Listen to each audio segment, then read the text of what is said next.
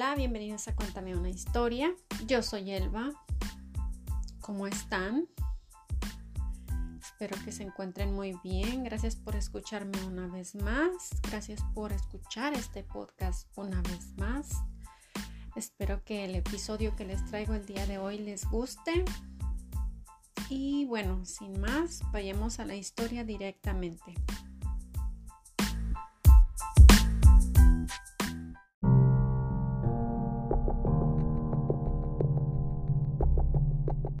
Esta historia les cuento.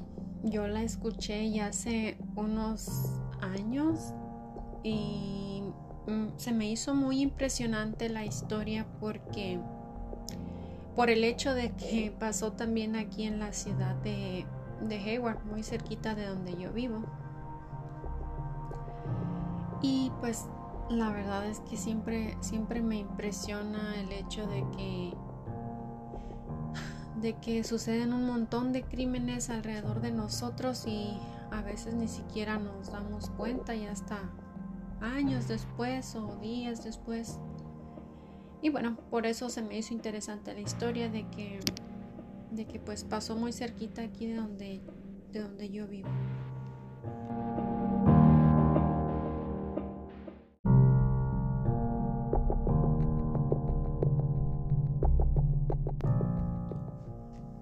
Micaela Garrett tenía nueve añitos cuando desapareció. Esta niñita había nacido en la ciudad de Oakland, pero en el momento en que desapareció ella vivía en la ciudad de Hayward, California, a tan solo unos minutitos de aquí donde yo vivo. Yo he pasado por la calle donde la niña desapareció. Me parece me parece poco creíble que la niña Micaela haya sido secuestrada en una calle muy, muy concurrida y en plena luz del día.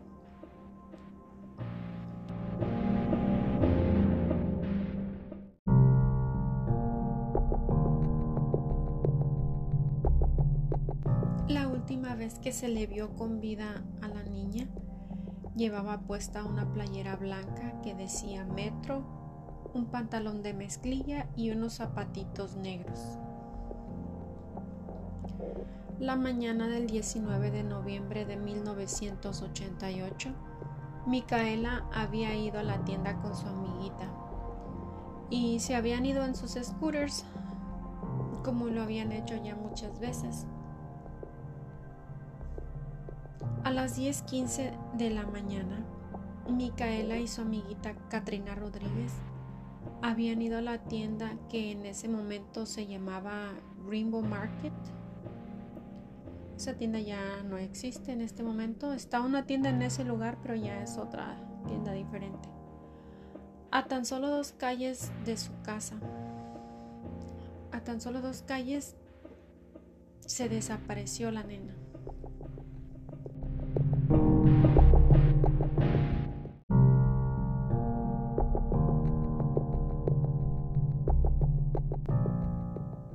Las nenas habían ido a comprar sodas y algo para comer.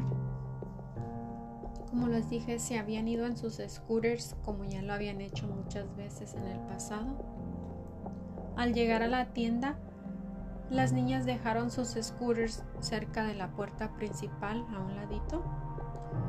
Y al salir de la tienda, las niñas se fueron caminando a su casa, en dirección ah, de su casa se les habían olvidado los scooters afuera de la tienda. Al darse cuenta que los habían olvidado, se regresaron por ellos. Cuando llegaron a donde los habían dejado, se dieron cuenta de que ya solo estaba uno, faltaba otro. Los empezaron a, lo empezaron a buscar y Micaela y Katrina estaban mirando a los alrededores a ver si podían mirarlo. Micaela lo encontró y lo miró. Miró que estaba en el estacionamiento al lado de un carro.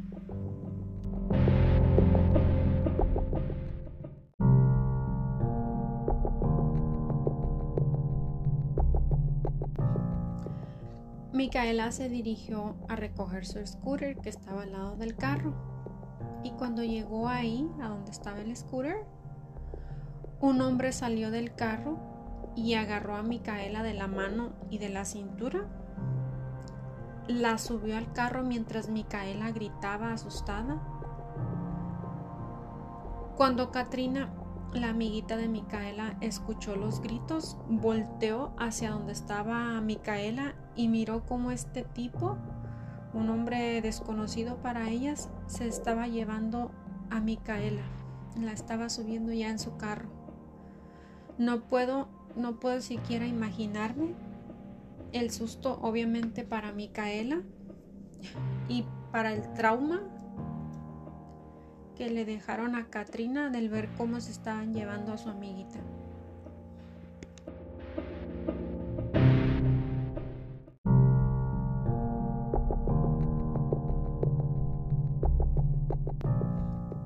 Y pues desafortunadamente pasó lo que no debería de haber pasado. El secuestrador se fue con Micaela. Se había ido sobre la calle Mission Boulevard con dirección hacia Union City. La niña Katrina se quedó paralizada en shock mirando cómo se llevaban a su amiguita.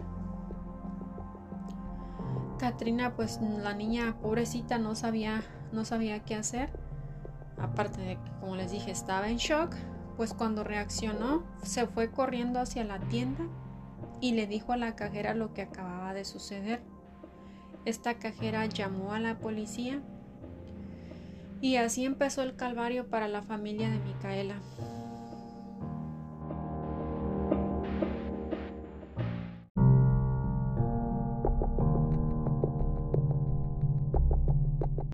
La cajera de la tienda quiso ayudar en la investigación dando su testimonio a la policía, pero en realidad ella no fue de mucha ayuda porque esta cajera pensó que había mirado al secuestrador y pues le dio la descripción a la policía de cómo se miraba la persona y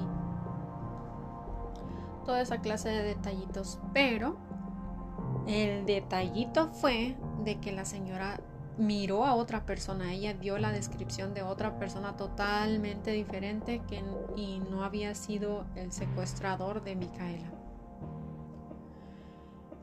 Y pues así estuvieron dando, dando la descripción de la persona equivocada y mostrando el sketch de este sospechoso en todos los medios de comunicación por dos días por dos días estuvieron dando, mostrando el sketch de la persona incorrecta. Y pues lamentablemente esto entorpeció mucho en la investigación.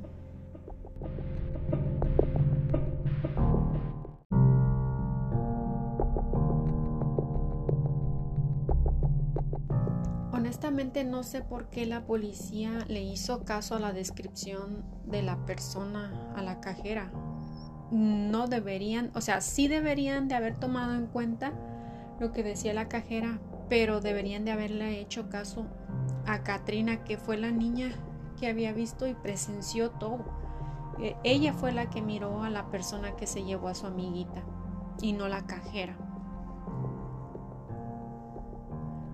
El FBI y la policía recolectaron evidencia ah, en el lugar donde se llevaron a Micaela como recuerdan, como les dije desde un principio, alguien había movido el scooter del lugar donde las niñas lo dejaron para el momento en el que ellas regresaran por el scooter, fueran por él hasta el lugar donde lo habían movido, que en este caso obviamente fue el secuestrador quien movió con toda la intención el scooter hasta su carro y así se le hiciera fácil pues secuestrar a la niñita.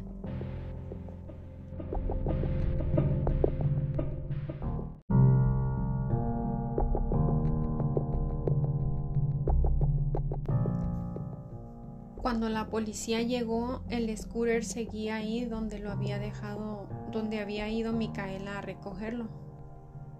Que es en, es en el sitio donde el secuestrador lo había dejado para que Micaela fuera por él y pues así secuestrarla con más facilidad.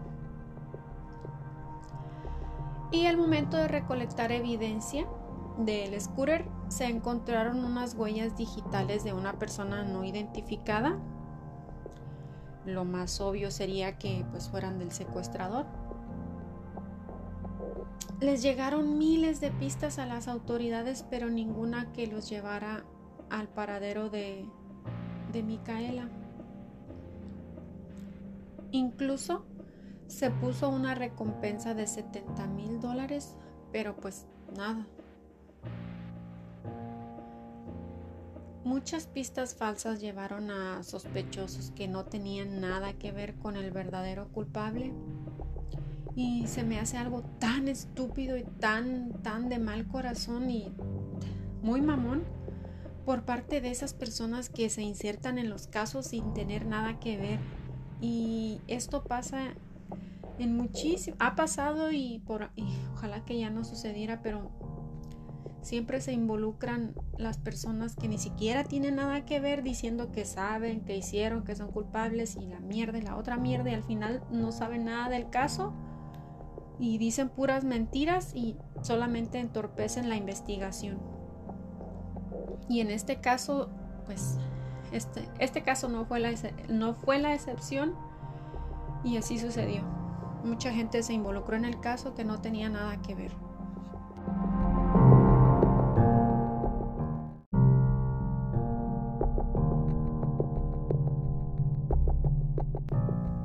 Dije, la calle donde desapareció Micaela es una calle muy transitada, muy concurrida. Y en ese momento pues era aún más porque, como les dije, la niña desapareció de una tienda de conveniencia, una market, un market. Y pues a plena luz del día, a las 10 de la mañana, obviamente alguien miró algo. La policía hizo su investigación, recolectó testimonios de las personas que posiblemente hubieran visto algo.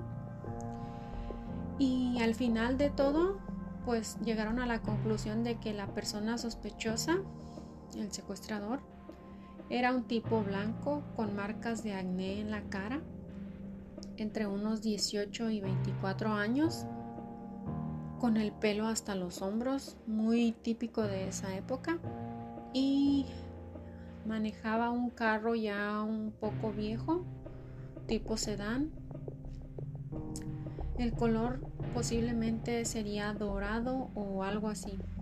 Y una descripción muy bastante clara que tenía el carro tenía un daño en el bumper. Para mí era una descripción pues con lo del carro, para mí era una descripción muy ah, muy concreta pero lamentablemente el caso tardó muchos años en, ser cerrado.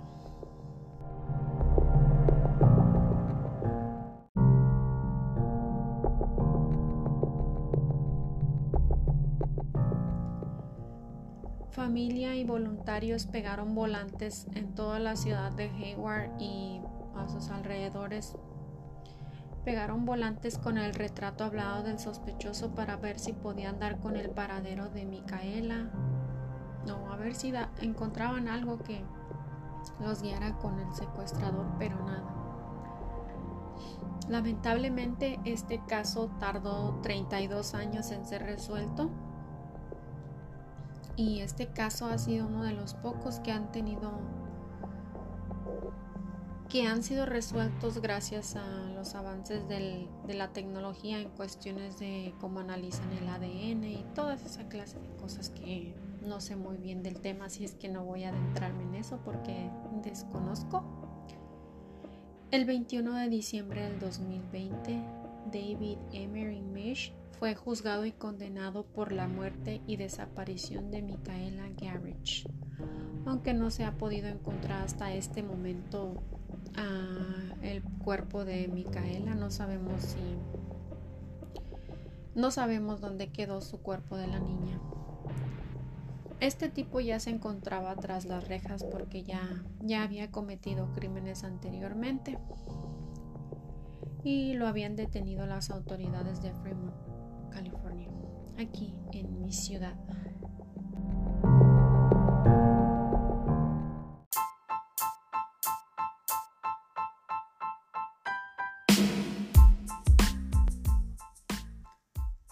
Caso tenía muchas pistas desde el principio, pero ninguna de ellas era muy precisa hasta el día de hoy, Micaela lleva desaparecida 33 años y a pesar de que se encontró a la persona culpable por su desaparición, no han podido recuperar su cuerpecito.